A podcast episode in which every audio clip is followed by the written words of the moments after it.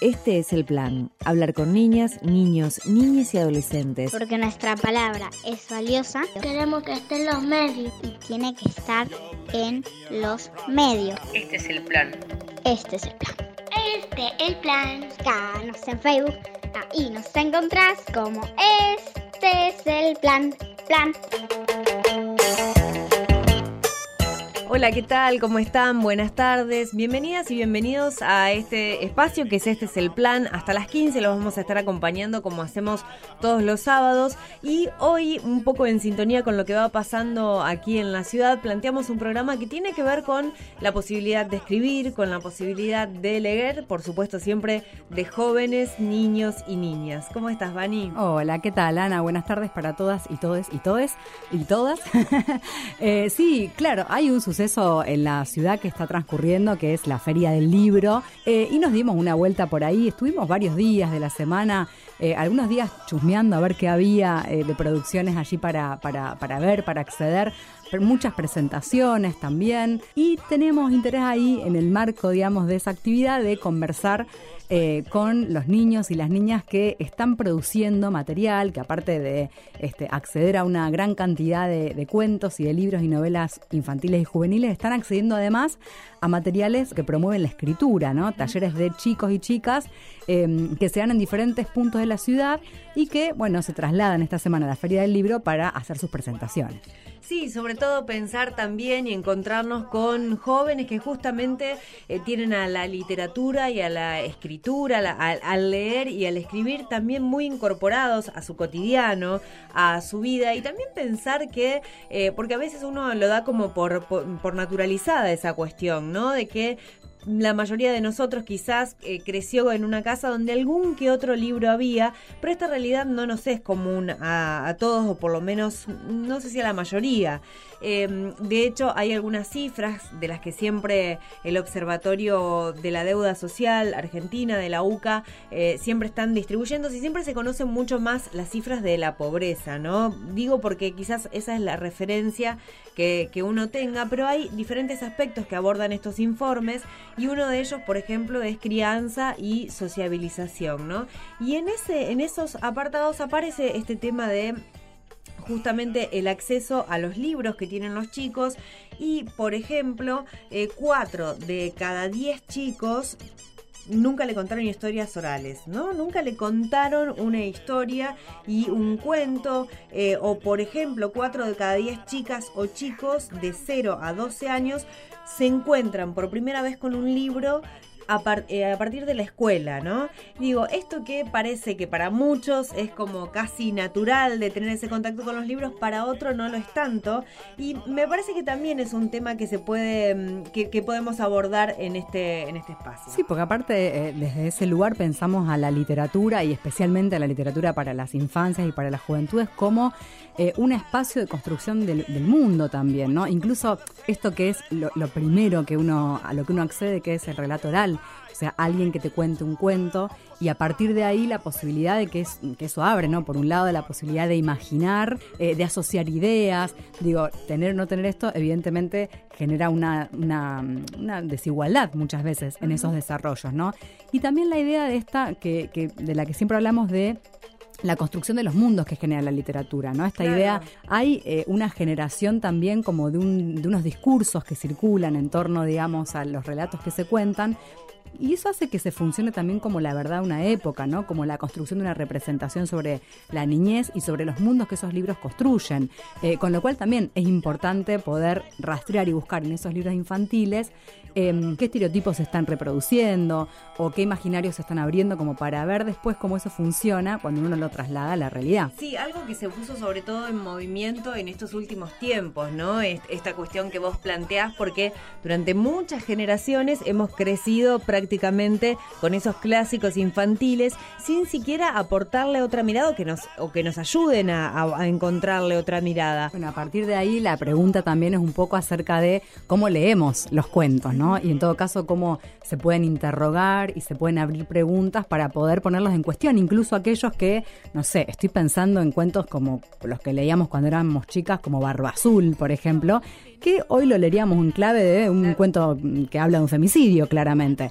Digo, hacerle preguntas al texto también implica poder repensar otro tipo de sociedad, ¿no? O por lo menos otras lecturas posibles para construir otros mundos posibles. Mencionemos brevemente lo que tendremos en el programa. Vamos a terminar con un cuento, pero en este caso nos lo va a contar alguien que sabe de cómo contar un cuento. Sabe, la tiene re clara. También estaremos charlando con Beatriz Actis, que es eh, escritora, y bueno, con los chicos del taller de escritura creativa de La Vigil. Pero también convocamos a los más pequeñitos para que nos cuenten algunos cuentos, esos que se les eh, que les contó su mamá, que aprendieron en la escuela. Va a ir apareciendo, van a ir apareciendo esas voces a lo largo del programa, así que a modo de separadores, a modo de intervenciones, las iremos escuchando e iremos compartiendo esas historias de las chicas y los chicos. ¿Cuál es el primer cuento? Empezamos. Soy Romeo y tengo 8 años. Este libro fue el primero que leí largo a los 7 años. El señor G. El señor G nació, creció, vivió toda su vida en un pueblo. Un pueblo envuelto en un gran silencio. Una tarde los vecinos vieron que el señor que estaba un poco raro. Estaba murmurando por lo bajo de la calle y se fue del pueblo. Una semana después vino cargando con un paquete y unas herramientas. Señor, ¿qué, qué está haciendo? Voy a plantar una planta que haga música porque hace mucho silencio acá. Estuvo varios días y varias noches y siguió, siguió, siguió y todos pensaron que estaban locos. Hasta que un día brotó una flor, una flor como no visto nunca más en un desierto. Y vinieron pájaros eh, atenidos por las semillas y empezaron a cantar. Y los vecinos calladitos se sentaron a ver eh, el concierto de los pájaros. Y el señor G lo tituló Concierto para mil pájaros y una flor en medio del desierto. Este es el plan arroba gmail.com.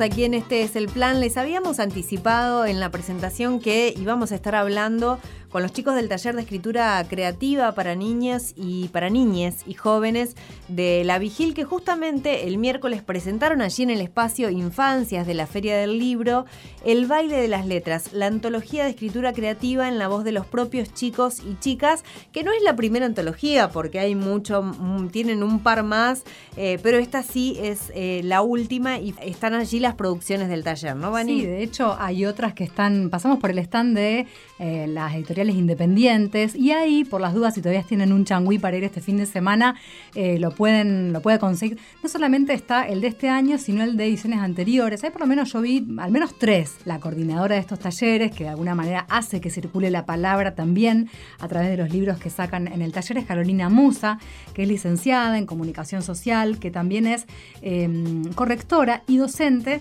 que da justamente y coordina el taller de escritura creativa para niñas y jóvenes que se da allí en la Vigil de Alem y Gaboto y que también estuvo presentando eh, esta, esta presentación del baile de las letras. Hay algunos textos que son este, entre esas producciones colectivos y hay otros que son individuales. Y acá está mezcladita la cuestión. Exactamente, algunas de esas producciones las iremos escuchando eh, a lo largo de este programa porque nosotros un ratito antes de la presentación, el miércoles, pudimos hablar con parte del grupo y nos encontramos con sus maneras de encontrarse también ellos con la lectura, con la escritura, cómo surgen algunos de ellos esto de poder escribir, ¿no? O de tener la necesidad de hacerlos, con qué se sienten más cómodos, si con los poemas con la narrativa. Eh, algunas de esas cosas fueron apareciendo en esta charla. Mencionamos, si te parece, Vani, a, con, a los chicos. Porque están mezclados, ¿no? Había algunos que eran el taller de los más chicos y otros que como iban el año pasado a ese taller, pero ahora ya están un poquito más grandes, bueno, tuvieron que crear otro espacio, ¿no? Y le pusieron un nuevo nombre al taller que se llama Taller 13, porque muchos de sus integrantes tienen Casi 13 todos creo que tenían, creo que había sí. uno que no tenía 13. Es verdad. Bueno, ellos son Victoria Escobedo, Emanuel Street, Magalí Aquino, Agustín Méndez, Charo Centeno y Carla Fernández, que ella sí es todavía de las más chiquititas, que queda en el grupo este, de los más pequeños aún. Em, bueno, hablamos de varios temas, definimos de todo el material que teníamos, agrupar este, en, dos partes. Eh, el primero era conocer un poco cómo llegaron y cuál es el incentivo para participar de estos espacios.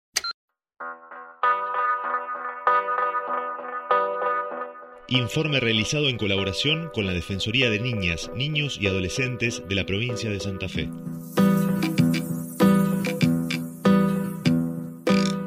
Yo soy Manuel, este sería mi tercer año en el taller, si no me equivoco. Eh, empecé, bueno, porque había, fue cuando se empezó a recuperar la vigil, todos empezaron a hacer los talleres de vuelta. Y bueno, y este año crearon un nuevo espacio para, porque para esta edad y y ahora bueno, tenemos todos 13, por eso nosotros le pusimos taller 13. Como un nombre, como todos tenemos 13. Bueno, menos él, que tiene 14, pero bueno, Agustín. Primero que me gusta escribir como, como probablemente a todos los que estén sentados. Segundo que, que puedo hablar. Hablar y decir, decir sin ningún tipo de censura, para limitación. Me llamo Magali y tengo 13 años. Nunca había pensado en escribir algo, porque siempre me gustó leer eh, cualquier tipo de cosas, pero nunca pensé en escribirlo yo. Solo fue un día que estaba en mi casa, estaba aburrida y me llegó una idea, porque fue un poema, creo que fue el primero de todos que escribí, porque escribir nunca pasó por mi mente. Y después de ese poema empecé a escribir más y más y sin siquiera darme cuenta. Este año yo iba a empezar en el taller de los más grandes, pero fui a la primera clase y yo era la más chica y creo que el más grande, la más grande, el siguiente tenía 20 por ahí. La modalidad que hacían en ese en el taller de adultos no me gustó mucho. Como eran más, mucho más grandes, más cultos entre comillas, eh, usaban palabras mucho más difíciles y a veces no las entendía. Entonces solo fui a la primera clase. Después mi mamá me avisó que Caro había dicho lo de este nuevo taller y me gustó bastante.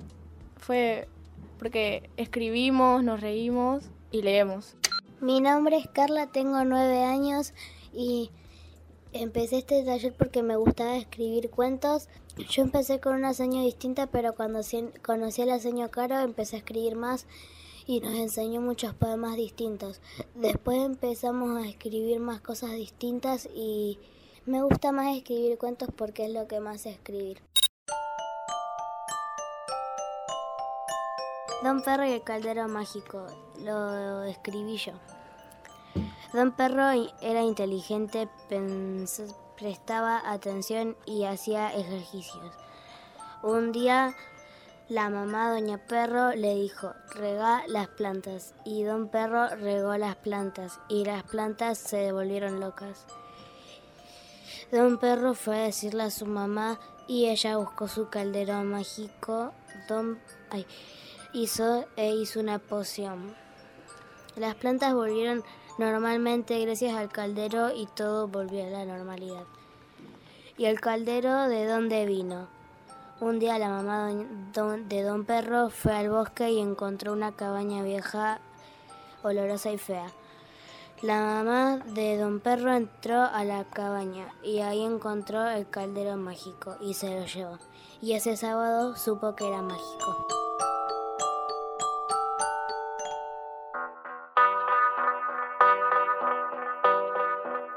Soy Charo, tengo 13 años y empecé el taller de la vigil, si no me equivoco, cuando tenía 9 años. Siempre intento como buscar un espacio para la literatura, tener un lugar, eh, al menos un rato, para poder escribir y leer. Eh, ahora que estamos dando poesía, por ejemplo, es más que nada intentar expresar todo lo que se te pase por la cabeza en el momento. Eh, significa más que nada eso, eh, las ideas que vos vas teniendo a medida que te van pasando cosas y cómo de alguna forma las pensás de una manera totalmente distinta en tu cabeza y escribirlo y escribir nada más, sin pensarlo. Yo soy Victoria, empecé este año eh, porque Charo me propuso la idea y me gustó, entonces vine, eh, me quedé porque me gustaba la forma que trabajábamos. Las primeras clases habíamos hecho lo de llegaba Caro, nos daba fotocopias a todos, leíamos, hablábamos sobre eso y después podíamos mostrar lo que habíamos escrito.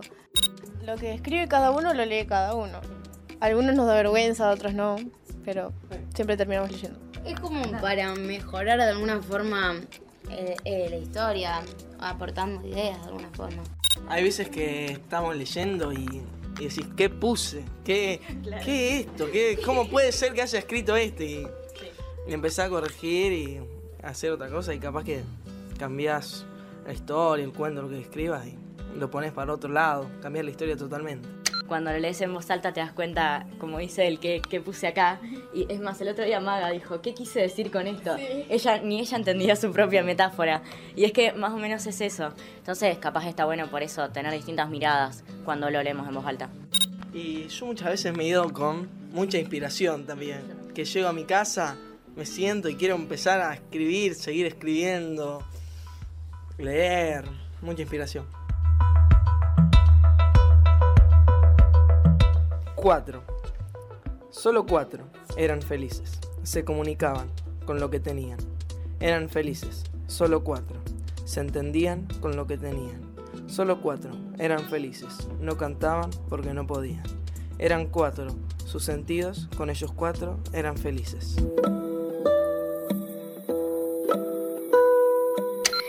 Este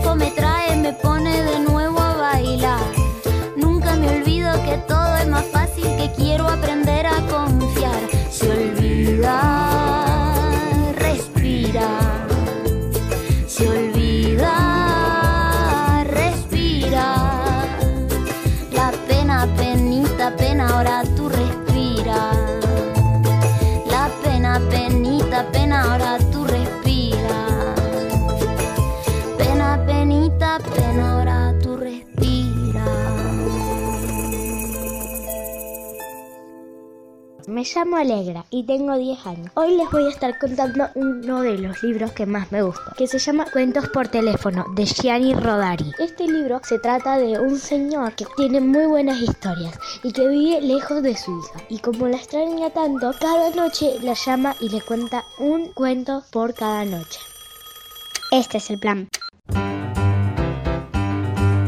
Bueno, y seguimos aquí en Este es el Plan y tenemos a nuestra invitada del día. Estamos aquí con Beatriz Actis, que es egresada de Letras de la Universidad del Litoral, especialista en enseñanza de literatura y autora de más de 40 libros. Así que la saludamos a Beatriz. ¿Qué tal, Beatriz? Buenas tardes. Hola, bueno, encantada de estar acá. No para de publicar, porque evidentemente Sí, sí. 40 libros, hay que estar publicando mucho. ¿Qué, qué, ¿Cuánto promedio? ¿Promedio de cuánto por año, por ejemplo? Y no sé, digamos, porque cuando yo empecé a, escribir y a publicar, a lo mejor hace veinte y pico de años, y a lo mejor ya publicaba menos, y después, a, a medida que uno va eh, consolidando así su cosa profesional, tenés más posibilidades.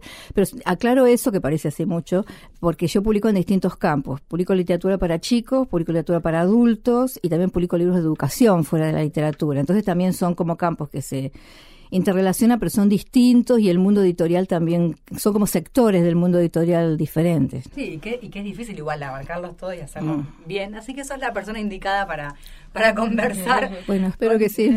No, porque no- nos gustaba pensar la literatura para las infancias. No muchas veces se dice la literatura es literatura y ya, y eso también es cierto, pero seguramente la literatura para las infancias tiene una especificidad. Eh, digo, ¿por dónde va? Si uno tendría que pensar, eh, digamos, qué cosas tiene en cuenta o qué cosas tienen que pensar, especialmente cuando uno escribe para las infancias. Sí, eh, es cierto que, que es un poco transitado eso de seguir eh, reafirmando que la literatura para chicos es literatura. Por un lado parece obvio y por otro lado parece demasiado transitado, pero a veces el sentido de afirmarlo tiene que ver con que hubo mucho prejuicio durante mucho tiempo y sigue habiéndolo, por más que las épocas han cambiado, eh, y una suerte como de subestimación del campo de la literatura para, para las infancias, bueno, como lo está llamando, que me parece muy, muy acertada, pues, la literatura para chicos y, para jóvenes. Entonces, seguir afirmando eh, el hecho de que sea arte, de que tenga independencia estética, eh, que sea un trabajo serio también dentro de- del campo creativo, eh, no está mal, digamos, seguir insistiendo en eso. Por lo demás, es cierto que si uno sabe que va a escribir dirigiéndose al destinatario infantil, tiene en cuenta algunas cuestiones. Sobre todo cuando escribe para los niños muy, muy chiquitos, digamos. Ahí, sí hay, hay como una especificidad. Chicos que no están convencionalmente alfabetizados, o sea, que todavía no leen y escriben, donde hay mucha recurrencia a la imagen, donde uno puede llegar a tener en cuenta también ciertos procesos cognitivos, que a lo mejor le tenés que contar una historia lineal y no con tantos saltos temporales si el chico es muy, muy chiquito. Pero cuando eh, los lectores que uno imagina que puedan llegar a leer los libros son un poco más grandes, eh, más allá de que uno puede tener en cuenta algunas cuestiones de lenguaje, quizás temáticas también, quizás, eh, de todas maneras no está mal sentarse a pensar que uno está ahí con toda su creatividad y toda su confianza en el lenguaje y confianza y trabajo sobre la historia de la misma manera que lo hace cuando escribe para, para adultos porque mm, el riesgo, si no, también es caer en una mirada medio paternalista. Eh, finalmente, literatura para niños, todo aquello que los niños leen. Puede ser literatura que haya sido escrita específicamente para ellos o no, porque hay un montón de textos que no fueron escritos eh, inicialmente para chicos y que, que por una serie de mecanismos este, culturales, históricos, hasta políticos, digamos, o globalmente políticos, fueron apropiados y pasan a ser leídos por, por chicos. Pensaba también en, en cómo va cambiando eso de lo que la literatura para las infancias tiene en cuenta. Recién hablábamos hace un rato de que nosotros cuando éramos chicos leíamos Barba Azul, un cuento que hoy Tremendo. uno pensaría, sí, está bien para dar casos de femicidio, digamos. La literatura para las infancias también construye representaciones sobre lo que está bien, sobre lo que está mal, sobre los valores, sobre... ¿Ves que eso fue cambiando para bien, digamos? Sí, sí, sí, hay una movida que justamente si estamos hablando de un campo de representación, en realidad no, no, no cambió la representación porque sí, sino que cambiaron otras variables, digamos, felizmente, y quizás un corrimiento de paradigma, por lo menos uno está trabajando en eso, eh, mucha gente está trabajando en eso, y entonces después la instancia de representación también puede dar cuenta de todos esos cambios felizmente. De todas maneras, yo lo que creo es que, si bien soy optimista y veo los cambios, también creo que es una etapa que es un proceso, en, es un sigue siendo un campo en construcción en un momento y que, que es una, una, etapa en la que conviven composiciones medio en litigio. Sigue, sigue habiendo eh, literatura para chicos conservadora, digamos, y después hay, hay, hay, una literatura más, más amplia, más progresista que, que da cuenta de estos cambios, sobre todo porque la literatura para chicos está bastante institucionalizada, mediada por las instituciones muchas veces. Está mediada por la escuela, por las bibliotecas, digamos en general por el Estado, en el caso de que el Estado se preocupe, y si el Estado no se preocupa, eso también implica, tiene un significado. Eh, entonces, a veces las instituciones son más conservadoras. Entonces, todavía vos te encontrás como esta, dicen, bueno, yo a lo mejor puedo trabajar este, este tema, pero a lo mejor los padres se quejan, porque no es ajeno a cuando uno trabaja estas temáticas, vos decís, trabajar educación sexual y todo lo que genera. Entonces, eh, soy optimista, creo que ha habido cambios, pero creo que es una etapa de, en que, en que la, la, representación también da cuenta de las contradicciones y del, de las posturas en litigio, digamos. Pensaba también, hablábamos de, de, la lectura, pero también está la escritura y nosotros en este programa estamos este, escuchando a los chicos del taller de escritura creativa de la Vigil. Mm. Y me parecía que estaba bueno también poder tener eh, tu mirada acerca de los talleres literarios para jóvenes eh, y para chicas y chicos, el aporte de eso, sobre todo porque muchas veces, y, y pasaba con los chicos, que contaban que solo le leían sus textos a sus compañeros en ese marco del taller, ¿no? Y entonces digo, me parecía muy importante que poder empezar a escribir, pero que también eso quede ahí, digo, y, y, y hay un, un, rol fundamental del taller también, ¿no? Sí, sí, por eso, bueno, como cuando comentábamos recién, qué importante la infraestructura pública, digamos, los talleres se pueden hacer en un ámbito privado, uno sabe que hay otra marca política, si se hace en una biblioteca, en un lugar como es la Biblioteca Vigil, con toda ya el, el, la carga de significado que tiene en esta ciudad, etcétera. Eh, pero incluso aunque sean espacios privados, eh, la idea es generar también un ámbito como de confianza para, para poder animarse a escribir y a leerle al otro, porque a veces si no, también es una cosa como muy privada y demás. Entonces a veces eh, creo que una de las primeras tareas de esos grupos es eso, generar el ámbito de confianza, más allá que uno después sistematiza, lee, da ideas, corrige y todo lo demás, eh, como para decir, bueno, eh, esta es mi palabra y la voy a poner por escrito y la hago llegar a los otros y me parece que eso es muy importante. Yo cuando era más joven trabajé con, mucho con chicos y con adolescentes, incluso di clases en el colegio secundario, tenía talleres, viví muchos años en Santa Fe, yo no hace muchos años que vivo en Rosario, eh, bueno, en la biblioteca Moreno, que es también una biblioteca tradicional eh, santafesina, tuvimos talleres de lectura para chicos con, con, otros compañeros durante mucho tiempo. Ahora ya trabajo con adultos, digamos, en, en esta etapa, adultos que quieren escribir, ya sea literatura para adultos o literatura para chicos. Eh, y finalmente el principio no es muy diferente respecto de los talleres, esto de del taller en su acepción más, eh, más, más, clásica, digamos, que es un, un hacer, una práctica a partir de la cual uno construye teoría, digamos. E incluso, aunque tengo dos talleres, uno para escribir literatura para adultos, otro para chicos, ya sea los presenciales de Rosario, que paso mi aviso, eh, o los virtuales, que con la gente que no vive acá, eh, siempre ¿Cómo está... encuentran información? Ah, bueno, sí, ah, ya que, ya gracias, ah, gracias. eh, no, sí, yo tengo una página, eh, Beatriz Actis, tengo una página de Facebook, tengo un blog que se llama Viajeros Extraviados, y bueno, sí, googleando, googleando, sí, sigo googleando, por ahí seguro va, va a aparecer algo. Eh, sí, mi mail. O... Bueno, decía que, que por más que, que, que, yo planteo, porque para hacerlo más ordenado, esta cuestión de las dos modalidades, hay zonas de cruces permanentes. O sea, la gente que hace un taller de literatura para chicos termina escribiendo una serie de textos que son textos fronterizos. Ahí volvemos a tu primera pregunta de la especificidad de la literatura para chicos. Y hay, excepto para los nenes muy, muy pequeños, hay una cosa un poco lábil y fronteriza vos sabés que vos encontrás un buen texto para chico y vos como adulto lo lees y te encanta, digamos. Yeah. Entonces, eh, a veces eh, es difícil definirlo específicamente eh, de una manera tan, tan taxativa. Cuando, cuando, formo docentes, aparte en la parte de promoción de lectura y demás, un poco lo que digo es esto, ¿cuánto poder tiene uno en el aula? Más allá de que haya presiones institucionales, etcétera, etcétera, porque vos en tu praxis día a día estás definiendo qué es lo literario. Cada vez que vos elegís cierto tipo de texto y no otro, vos definís ahí qué es lo literario. Y hay chicos que si no se encuentran con la literatura en la escuela, no se encuentran en ninguna parte, claro. o con ciertos autores, o con ciertos textos y demás. Entonces, ¿qué importancia hay ese mediador que tenga capacidad de elección, textos variados, textos de estéticas variadas, eh, con apertura ideológica. Eh, si vos no sos lector, tampoco tenés tantos recursos. A lo mejor terminás dando el texto que aparece en el, en el manual, en el libro de texto que la multinacional te manda, porque te regala el libro a principio de año y vos con el apuro y no sabés yo, terminás dando eso. Entonces, tener capacidad de seleccionar los textos, después viene la parte de, de cómo leerlos y si hacemos actividades con eso o no, pero hasta seleccionar los textos tiene que ver con la praxis lectora de uno como mediador. Y me parece que eso hay que apuntalarlo. Por último, ya para, para concluir, quería saber sobre todo esto último que estabas diciendo, eh, ¿Cómo analizás que esto se da hoy en las escuelas? Sí, yo, yo estoy mucho en las escuelas. Eh, bueno, yo trabajé formalmente dando clases y ahora me jubilé hace poco. Eh, pero después ando mucho por las escuelas, capacitando, a veces haciendo una capacitación situada y demás, o en otros lugares, digo, haciendo cursos a distancia y cursos presenciales. Y la provincia, por ejemplo, la he pateado, como todo el tiempo, y trabajé en el, con la, trabajé en el Plan Nacional de Lectura del, del, Gobierno Nacional anterior, que era excelente, y anduve por todo el país también capacitando. Así que yo ando, ando mucho por las escuelas eh, realmente.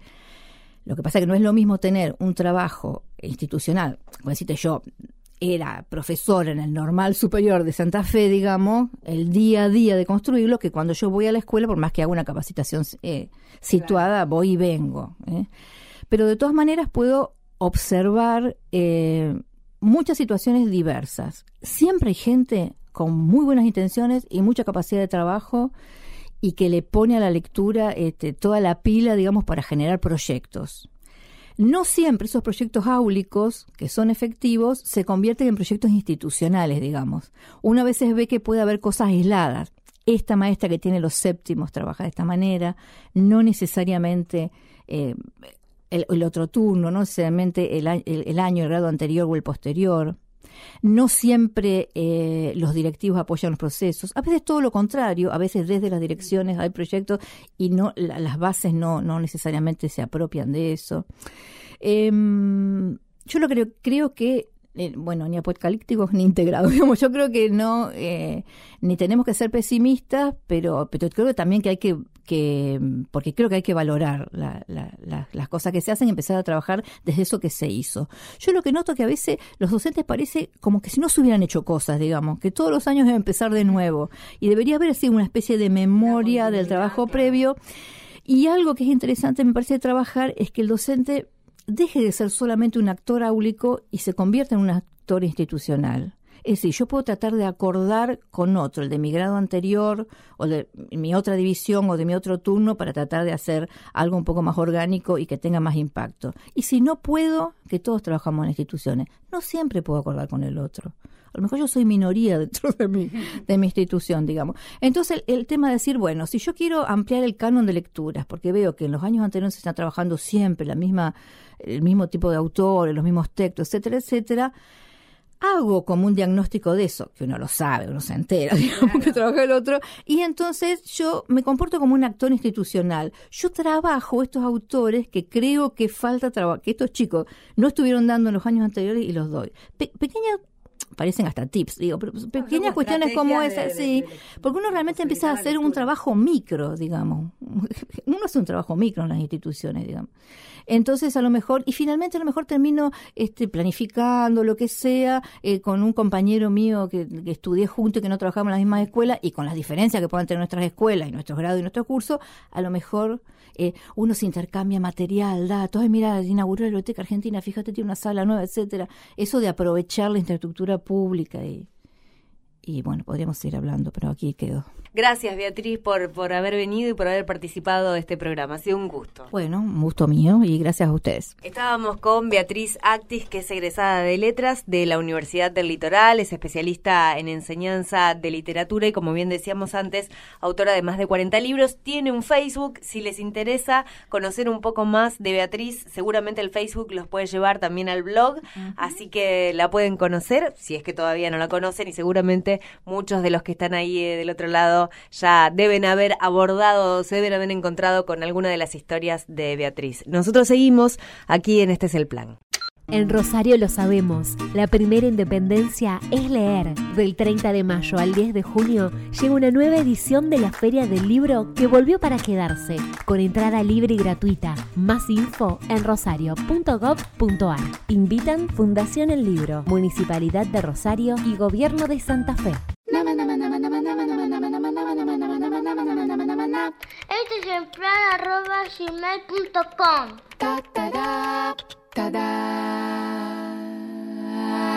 Me llamo Toto, tengo 5 años. Le quiero contar un libro que me lo contó mi mamá, que se llama Libro de la Selva. Trata de un nene que los papás se murieron por un tigre y vino una pantera y lo crió. Y lo llevó con una manada de lobos.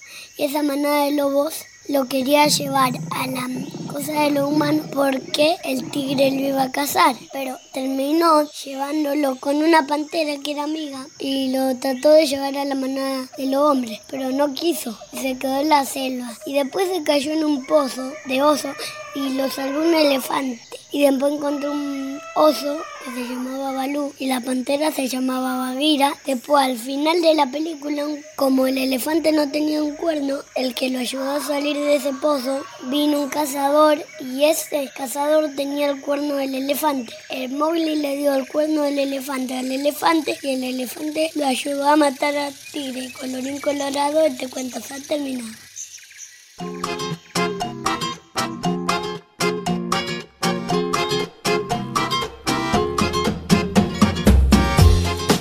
Recordamos, siempre lo hacemos en algún momento del programa, las vías de contacto como para que se sumen, para que nos escriban o para que vuelvan a escuchar quizás algunas de las producciones eh, que ya han pasado de Este es el Plan. Eh, nuestro correo, este es el plan, ok, arroba gmail.com. Tenemos también un Facebook que es Este es el Plan. Pueden seguirnos en Instagram, Este es el Plan, ok. Y también Este es el Plan en Spotify. Ahí se van a encontrar con todas las producciones, con todos los programas de estos dos meses, porque ya hemos cumplido dos meses al aire, eh, de este programa que es semanal y que va todos los sábados hasta la hora 15. Bueno, y hablando de Spotify, también tenemos que mencionar que a partir de este programa, ¿verdad? Fue desde la semana que pasó, porque estuvo con nosotros, tenemos también este, la colaboración en el programa de una de las pasantes del complejo educativo Gurruchaga, que se llama Rocío.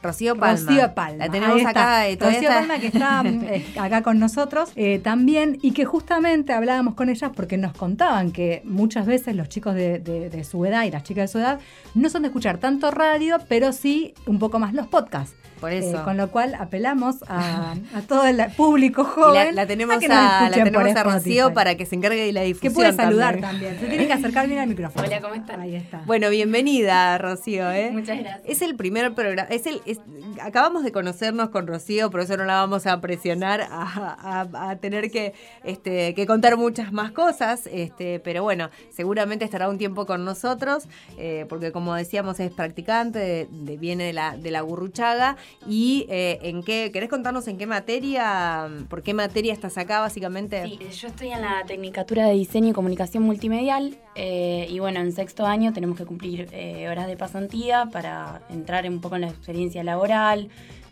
pero tenemos desde cine, teatro, radio, periodismo, así que bueno, este es uno de los ámbitos en los que ando, pero bueno, nos explotan en todo, nos hacen liberarnos y, y aprender de todo, así que un poco de cada cosa. Bueno, y nosotros ya que dijeron, hay una pa- pasante, vamos con todo y ya la primera cosa que hicimos fue ir a grabar con los chicos, así que ya estuvo ahí con seis entrevistas como para que para empezar a foguearse, ¿no? Claro, A eso. claro. No sé cómo, cómo estuviste, cómo te sentiste. Ay, bien encantada, la verdad que me encantan eh, les niñes, conocer eh, eh, chicos, chicas eh, tan, tan pequeños, tan pequeñas y que estén tan introducidos en la lectura, en la escritura. Bueno, eh, yo personalmente me encanta escribir, leer, entonces como que eh, había cositas que, que compartía o que también las hacía de chiquita, incluso ahora, pero bueno, eh, estuvo muy interesante, muy lindo. Y tenemos una segunda parte con los chicos del taller de escritura creativa para niñas y jóvenes de la Vigil, en donde ya en la primera hablábamos un poco de lo que del taller, ¿no? Y ahora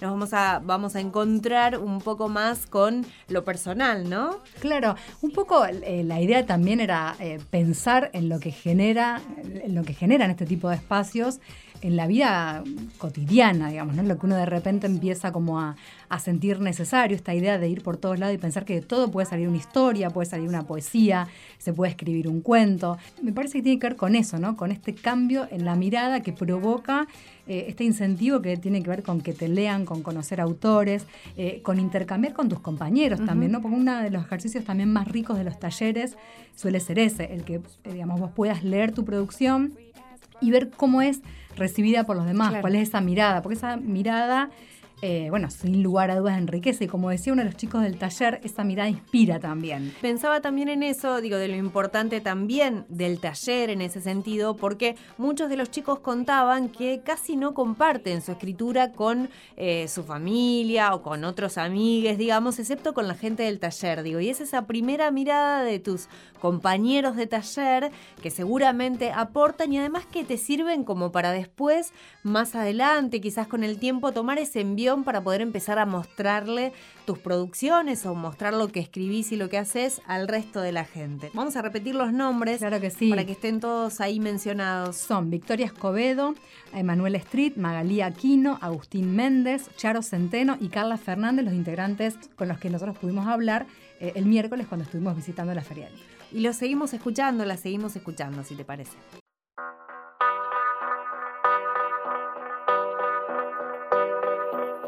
Informe realizado en colaboración con la Defensoría de Niñas, Niños y Adolescentes de la provincia de Santa Fe.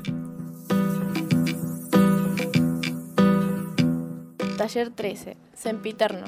Lloran, lloran, el rojo corre, corre, no corre, se seca, se moja, se, se limpia, se ensucia. Lloran, lloran, muere, todos mueren. Ellos son malos, ellos son buenos. Rojo, negro, azul, todos me gritan, todos me callan. Ya no lloran, llora, corre, no corre, se moja, no lo secan. Ellos son, ellos son hipócrita, psicópata, hipo, hipócrita, psico, psicópata. Corro, corro, me canso. Sigo al rojo, sigo al rojo, ya no sigo al rojo. A mí me llega inspiración de literalmente todo, no sé por qué. Porque, por ejemplo, estoy caminando, esto pasó de verdad, estaba caminando un día y vi un diente de león. Y dije, ¿qué pasa si escribo de eso? Y ahí salió una historia. No, a ver, experiencias personales, alguna cosa que esté viendo ahora, leyendo, o simplemente me, me pongo a caminar, me pongo a caminar en círculos, en círculos, muy, hago mucho eso de caminar en círculos para ver si se me ocurre algo. Yo tengo una cuadra más o menos de mi casa hasta el colectivo y no sé, voy pensando en la nada y se me aparece la idea. Mantener en la cabeza hasta llegar al colectivo. creas que sea. Siempre busca la parte imposible o la que creas que sea. No te fijes en los detalles innecesarios o los que creas que sean. Encuentra el lado irreal o el que creas que sea. Saca conclusiones de una mentira o las que creas que sean. Vive una mentira, cual creas que sea, y nunca pises la, la tierra aunque sea lo mejor para ti. Cuando me pienso algo que se me ocurre, lo dejo en la cabeza y después lo escribo. Que a veces camino en la calle, se me ocurre algo porque veo algo y si no se me ocurre a mí. Y lo anoto en una libretita que yo tenía. A mí, aunque me salga una idea, la tengo que empezar a, la tengo que empezar a escribir, reescribir muchas veces para desarrollarla y que me quede lo mejor posible. A mí yo no me quedo con una idea, a mí yo me quedo con la idea, agrego otra, no sé. Soy, siempre, siempre intento refinar o combinar ideas para que me salga algo lo más completo posible. Además, además de que agarro cualquier inspiración para alargar cualquier historia un poquito más. Poema feliz. Había una vez un reino feliz donde todos eran felices. Esa era la ley. O si no, la guillotina de tu casa se va a adueñar. El reino feliz el, rey feliz del reino feliz del planeta feliz, cantaba feliz mientras los inquisidores felices mataban gente infeliz. Por las calles felices, al mediodía feliz, los felices habitantes se, se reunían en la planta feliz, eh, Plaza Feliz, para, para ver cómo el verdugo feliz mataba a los que no eran felices en el reino feliz, con gente feliz y vidas felices hasta morir. Me empecé a inspirar también de cualquier cosa, de estarme bañando y decir, ay, tengo una idea, y salir y mojar todo por buscar algo para anotar. Y Inspirarme así de cualquier cosa. Eh, pienso todo lo que puede eh, salir a raíz de algo muy simple. Hoy mismo estábamos caminando en la calle eh, y yo le digo, eh, intentar retener todos los detalles que puedas de, de este lugar, así después escribimos algo. Porque eh, realmente cuando ves algo que te atrapa, que te interesa, eh, es, es increíble cómo, como dijo Maga, cómo fluyen las palabras sin que las pienses. Llama Cuando nos quedamos dormidos. Estamos despiertos, pero nuestros rostros lívidos, como si el aire del planeta hubiera sido alejado de nuestras narices y la música del universo estuviera sonando únicamente para nuestros oídos. Estamos despiertos, levitamos junto al frío, nos encogemos en gotas, ahora somos la lluvia. Y nos veo caer por detrás del vidrio de mi ventana, abrazándonos las rodillas para frenar la caída, sonriendo, disfrutando del viento que nos ayuda a volar, siendo nosotros nuestras propias alas.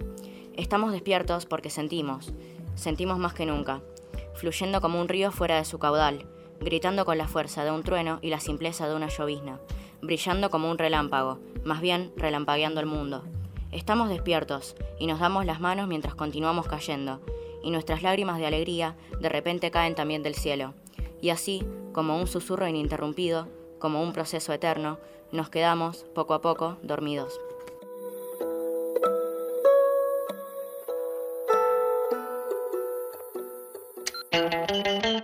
Este es el plan. Este es el plan. el plan. Soy Pietro, cumplo 5 años. Uno de mis cuentos favoritos es Hansel y Gretel. Había una vez un pobre leñador que tenía dos hijos, Hansel y Gretel, en una época donde no había comida y el padre dijo, ¿cómo alimentar a mis hijos? Y la madrastra le dijo, llévatelos al bosque y déjalos ahí. Los chicos escucharon lo, que la madrastra le dijo. Gretel. Hansel le dijo, no te preocupes, Gretel, yo sé qué hacer. Y salió a recoger en roquitas y se acostó en la cama de nuevo. Al día siguiente la madrastra le dio un pedacito de pan para el mediodía y el padre lo llevó al bosque y Hansel dejaba cayendo las, las roquitas.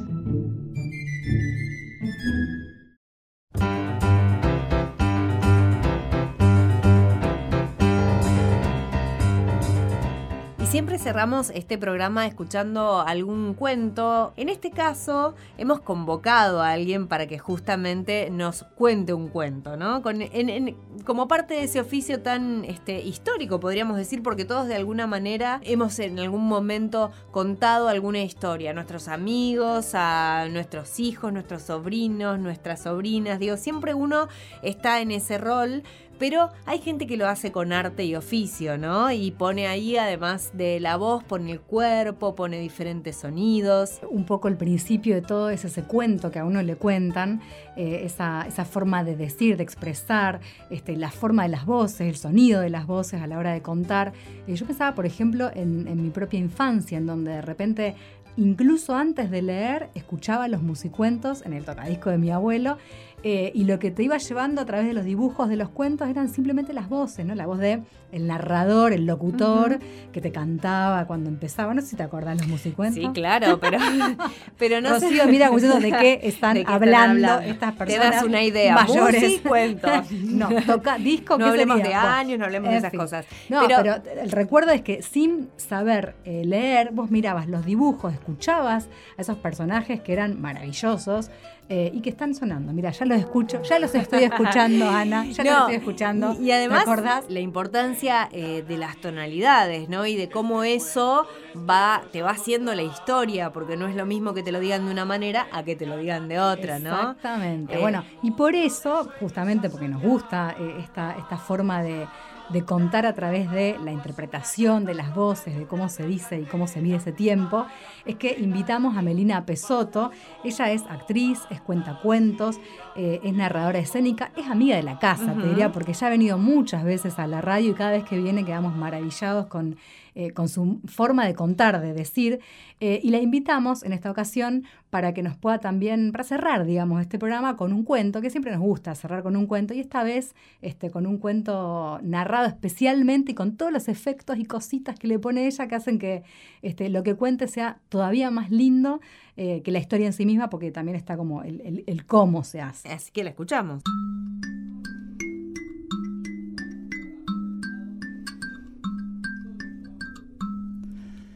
Dicen las que saben y saben las que cuentan que cuando una historia quiere ser contada es porque abrimos la ronda. Elegí esta historia porque me gusta hacer entre todas las historias que quieren ser contadas un mejunje, un hechizo. Este cuento es una cuenta.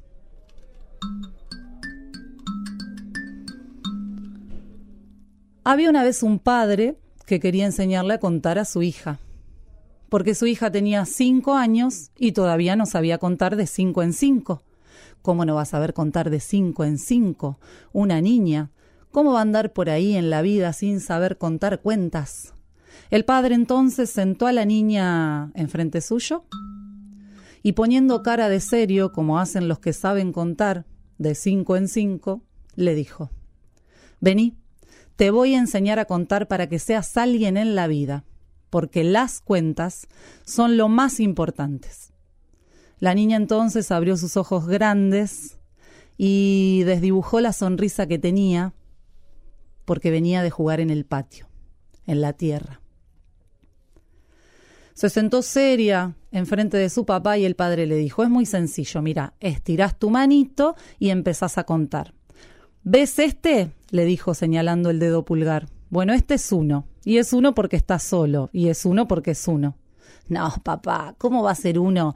¿Y cómo va a estar solo? le dijo la niña, si ese es el que vos me enseñaste y el que me enseñaron las señas en el jardín y mis amigues que era el de la canción Pulgarcito, Pulgarcito, ¿dónde estás? Aquí estoy, gusto en saludarte. No, no, no, no, no, le dijo el padre. Tengo cinco minutos antes de irme a trabajar y no voy a perder el tiempo con tonterías que me cuentas. Así que este es uno y hace de cuenta que los demás no están, ¿ves? Es como si estuviera solo y pudiera con todo. Ah, voy entendiendo, dijo la nena. Uno es uno cuando hace de cuenta que los demás no están. Oh, no, querida, no, le dijo el papá. Vos repetí conmigo sin pensar. Repetí conmigo poniendo solamente la cabeza. Uno es uno, ni pulgarcito ni los demás. Y es uno porque está solo. Uno, uno, dijo la nena. Y este que sigue, ah, ya sé, dijo la nena, ya sé, papá. Ese que sigue es eh, el dedo acusador de cuando los más grandes nos dicen, vos no podés, a vos no te va a salir, vos que sos nena, ¿por qué jugás con la pelota? Vos que sos varón, ¿por qué jugás con la casita con tus amigas? No. ¿Quién te enseñó a filosofar? ¿Quién te dijo que podías pensar? Te voy a enseñar a contar una cuenta de cinco en cinco. Este es uno y no es pulgarcito. Y este es dos, que es el dedo índice. Y tampoco es el dedo que señalamos los más grandes y todas esas pavadas que vos decís. La niña se fue poniendo cada vez más arrugada y seria. Uno, dos, repitió con una cara de susto que ni les cuento. Este es uno. Este es dos y lo demás es muy sencillo. Mira, abrió la mano grande su papá, se la puso cerca de la cara para que lo vea bien y contó. Uno, dos, tres, cuatro, cinco. Con la otra mano, siempre con la derecha, le dijo el padre. Uno, dos, tres, cuatro, cinco. La nena tímidamente estiró su manito y se dispuso a contar como su papá le había enseñado de cinco en cinco para ser alguien en la vida y si no, ¿qué? Estiró su manito y empezó a contar. Uno, dos, tres, cuatro, cinco, seis, siete. ¿Cómo siete? le dijo el padre. ¿Cómo siete? levantando el tono y con el dedo acusador. Te dije que contaras como yo te dije. ¿Qué tantas pavadas? A ver, dame la manito. Y le agarró la mano y empezó a contar él los deditos de su hija. Uno, dos, tres, cuatro, cinco, seis, siete. Siete dedos. A ver, esa es la mano izquierda. Mostrame la derecha. La nena estiró la mano derecha y el padre contó uno, dos, tres, cuatro, cinco, seis, siete. Ay, ay, ay, tenemos una hija que no es normal. Tenemos una hija que es diferente. ¿Qué va a hacer con dos manos de siete dedos cada una? Esto no, no, no, no, no, esto no puede ser así. Ay, entonces, ¿qué hacemos, papá? Le preguntó la nena muy, pero muy, pero muy asustada, como estaríamos todos y todas ante una situación así. El padre le dijo, lo que vamos a hacer es muy sencillo. Te vamos a poner una cinta para que te queden los dos dedos esos que te sobran ahí pegados y que nadie se dé cuenta que tenés de lejos la mamá le gritó, y pero cuando se bañe se le va a despegar. Tiene razón, tiene razón, la voy a escuchar por esta vez. Entonces hay que cortar esos dos dedos, dos dedos de cada mano para que la niña sea normal, para que no sea distinta, para que no sea diferente. Porque en la vida hay que contar de cinco en cinco, porque si no uno no es nadie en esta vida. La nena se empezó a asustar y estiró sus dos manitos y le dijo al papá, para papá, para papá, para se me ocurre otra idea. Bueno, dale, rapidito, le dijo el padre, porque me quedan dos minutos para ir a trabajar y no tengo ganas de perder el tiempo con tanto cuento y tanto cuento. La nena le dijo, papi, cerrá los ojos. Respira conmigo profundamente tres veces. A la de una, a la de dos y a la de tres. Te voy a contar otra manera de contar que vas a ver, te va a hacer disfrutar de la vida para siempre, le dijo la niña, y ya se empezaba a ver su sonrisa. Estiró su manito izquierda y empezó a contar. Do, re, mi, fa, sol, la, si. Te lo cuento de nuevo, papá, te lo canto, para que vos también sonrías. Do, re, mi, fa, sol, la, si. Y desde entonces dicen las que cuentan y saben las que narran que contar no es cosa de pavos, que contar no es andar contando por la vida de cinco en cinco, que contar es como bailar, es como tocar un instrumento, es subirse al ritmo que nos da el pulso del corazón. Pum, pum, pum, pum, pum, pum. Casi con el eco de lo que nos iba contando Melina Pesoto, nos vamos despidiendo y vamos dejando este programa en el que le hemos pasado muy, pero muy bien. No, no, genial. Y va a ser un lindo programa para volver a escuchar, para volver a escuchar cómo nos vuelven a contar los cuentos. Así que sin lugar a dudas, eh, en la semana lo vamos a colgar en las redes sociales para que lo puedan volver a disfrutar tanto como nosotras hacer. Volver a disfrutar y compartir. Esa es la idea. Y compartir. No se olviden de compartir. Esa es la idea. Nos encontramos el próximo sábado a las 14. Claro que sí, que tengan excelente fin de semana. Hasta el próximo sábado. Hasta el próximo, chao.